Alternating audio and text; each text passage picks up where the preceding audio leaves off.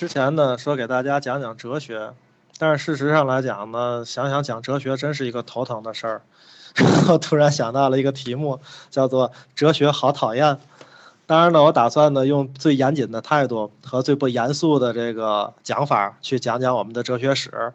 那如果你没有看过这个罗素写的西方哲学史的话呢，那我们可以今天通过这个分享来了解一下哲学。当然一讲讲不完，咱们得多讲几讲。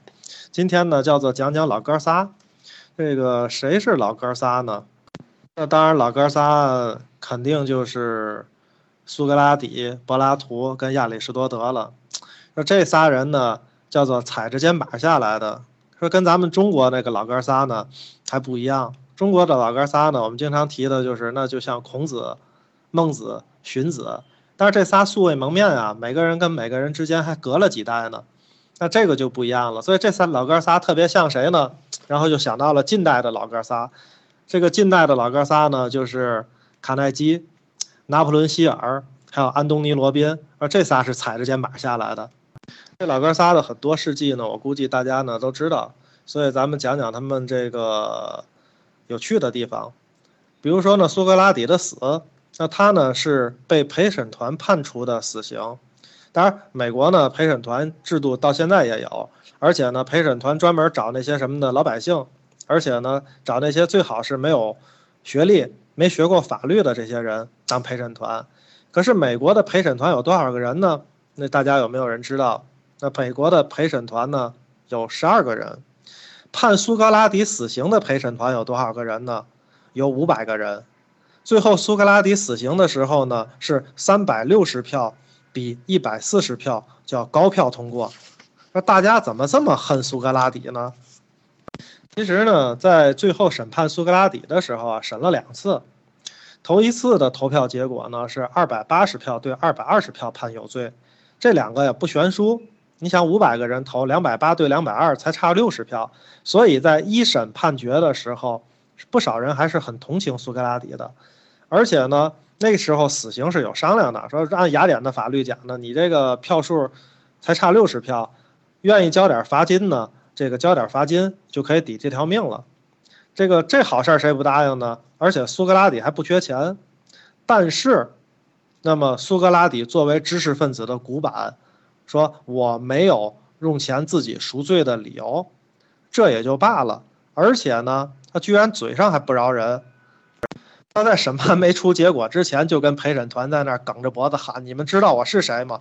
我是上天派来启发你们智力的。你们居然还想罚我？你们太幼稚了，对吧？凭借我对雅典的贡献，你们不仅不应该罚我，而且该养我一辈子。”这个陪审团们一听说这哥们儿也太嚣张了，知道吗？这还没答应饶了你呢，算了，咱从头吧。于是投出来了第二次，三百六十票比一百四十票，叫高票通过苏格拉底死刑有罪，而且这个比例是不能拿罚款来抵的。那当然，后来大家还知道苏格拉底本来有机会跑的哈，看守都让他的学生给贿赂完了，但是苏格拉底还是拒绝了。那这个是他不愿意违反法律嘛？啊，当然感觉上好像有点像谭嗣同是吧？我们回到这个话题引发出来的问题上，他到底哪招人恨了？让我们现代人看他的那一次审判，简直就是一次民主暴政。因为苏格拉底的辩护自己给自己辩护的非常的好，因为当时的柏拉图做着这个所有的辩护记录，但是依然人民们非常想让他死。那我们就说说他到底哪招人恨了呢？按照后人的记录啊，这个苏格拉底最爱做的事儿就是问问题。这个我们大家都知道，苏格拉底要是总结成四个字儿，就叫永远质疑。那他问什么呢？举个例子啊，那么他比如说问人你什么是正义啊？人家给他一个答案呢，他如果不满意，就不停的问人家，直到把人家问崩溃了才收手。所以呢，曾经有人给苏格拉底呢起了一个外号，说他是思想的助产士，能引发别人深思。那你说听着这个外号挺不错的呀。但是你们忘了一个问题，就是苏格拉底同志考虑了那个被问的人的感受了吗？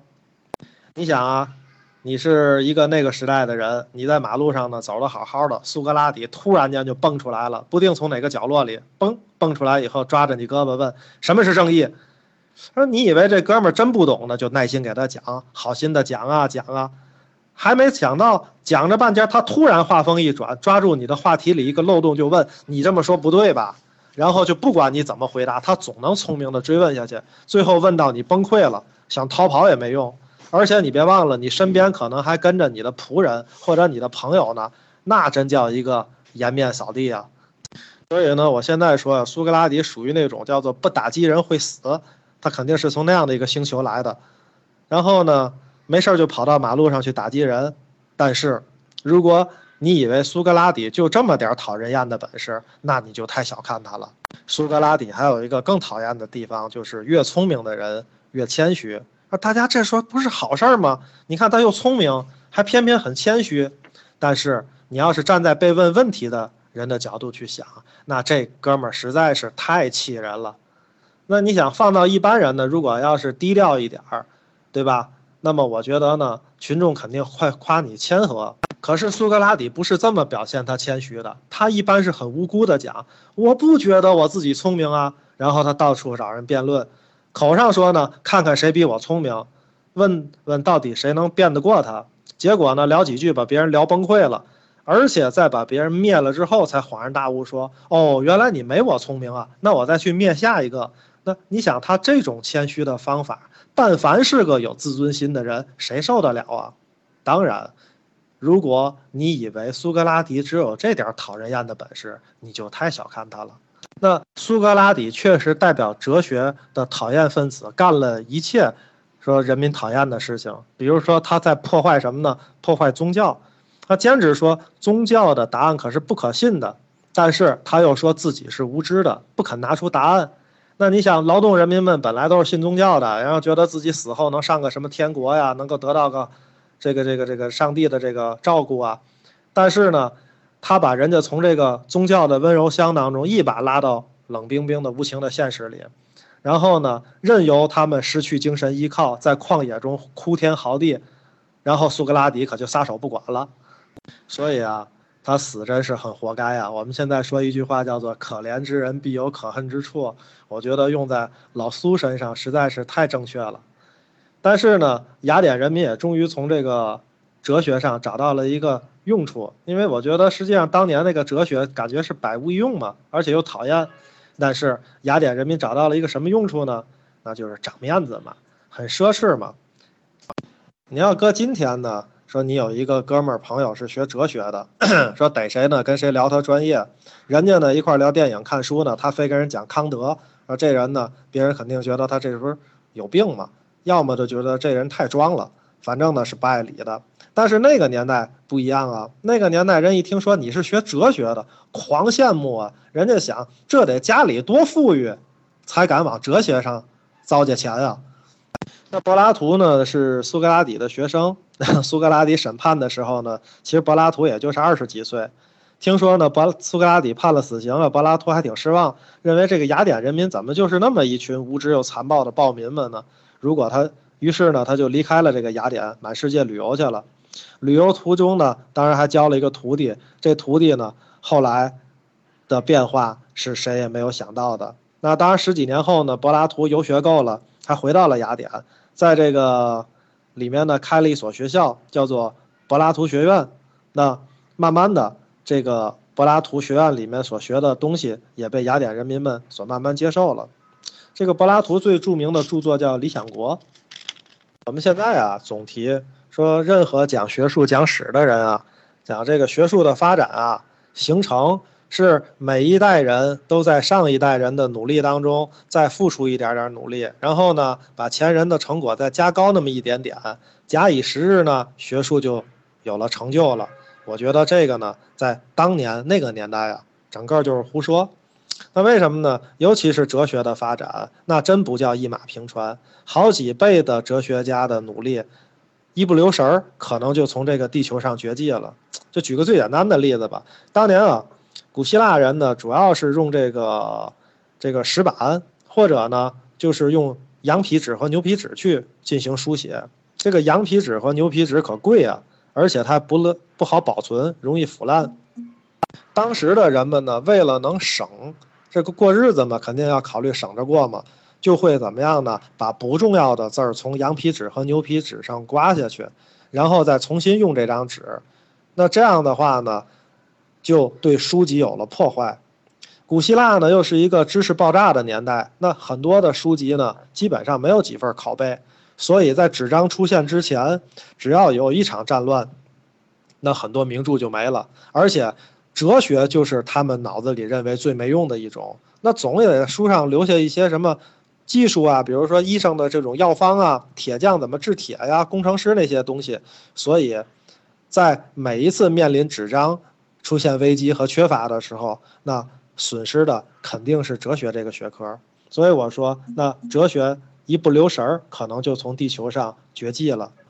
然后我们说说马其顿吧，马其顿呢，在雅典的西北面，我觉得雅其马其顿跟这个秦朝很这个相近，一开始呢都属于算是什么呢？算是这个不太开化的地方，但是呢就是能打仗，所以马其顿也挺落后的。那他们呢在。这个希腊城邦来看，这不就是野蛮人吗？所以马其顿呢，好几次想加入希腊联盟，人家都不要他。那后来呢，这个马其顿强大了，想想这就别加入你希腊联盟了，干脆直接把你灭了就算了。所以马其顿的军队呢，就开到了雅典城下。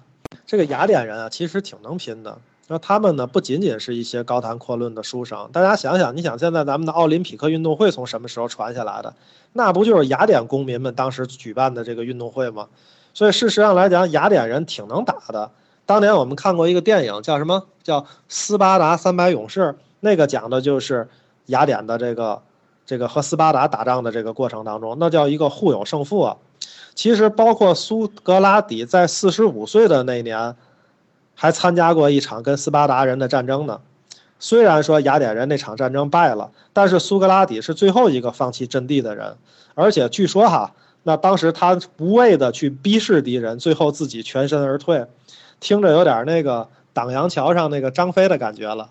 但是这回雅典人可坏了，他们一出城就遇见了自己没见过的新鲜事儿，发现迎面来的这堆敌人呢，紧密的成为一个方阵，每个人手里呢都举着好几米长的这个长矛。后排的长矛透过前排的人缝伸出来，然后连续好几排都这样，这整个呢就是一个方阵的刺猬，再加上士兵们都有重甲，所以前排的士兵倒下了呢，后排马上就有人补充下来。那这个阵法呢，中间那还有人射箭远程攻击，我觉得基本上就等于那个年代坦克车了。那这种战术呢，后人称之为叫做马其顿方阵，基本上在当时属于天下无敌的。那这个雅典人呢就吃不住了，然后呢，当时呢，这个雅典人呢是最牛的一支军队，叫底比斯圣队，当时呢被马其顿王子直接消灭了。然后呢，这个底比斯圣队啊也是非常有名的。当年呢，他这个士兵基本上都是一对一的同性恋，而这支部队呢都是恋人兵，打仗的时候从来没有人肯后退。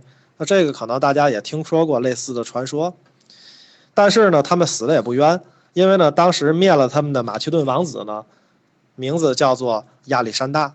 亚历山大呢，军队所向披靡，所以呢，横跨欧亚非三洲，成为了人类古代史上面积最大的帝国之一，人称亚历山大帝国。但是呢，亚历山大帝国呢跟秦始皇还有一点不一样。当然，秦始皇怎么样呢？他是用不用我这一样的度量衡啊？不用哈，不用，好，没事儿，杀啊！用不用跟我一样的文字呢？写不写啊？不写，不写，没问题，杀，对吧？那官方规定的书以外的书怎么办呢？那就烧掉嘛。所以呢，秦国敏锐的发现是国家统一关键在于文化的统一，用残暴的手段做到了，于是他成功了。但是亚历山大没这么做，所以后来的欧洲呢，一直也没有再统一起来，也是这个原因。每每读到亚历山大，总觉得是亚历山大哈。那么亚历山大呢，其实是非常重视各族的文化的，尤其希腊的文化。他呢，不像一个征服者，我觉得他更像个知识分子。他到了雅典以后，修了巨大的图书馆，起名叫做亚历山大图书馆。而且呢，他还有个发小，叫做托勒密。这个人呢，要收集世界上所有的书。这哥们儿猛到什么程度呢？说听说谁手里有他没有的书，他就找人借来。借完以后呢，抄一本还给人家，原版就留下了。然后呢，借来的时候给人的押金呢还好好意思跟人讲说那押金我不要了，送给你了。那讲着讲着，老哥仨怎么跑到亚历山大去了呢？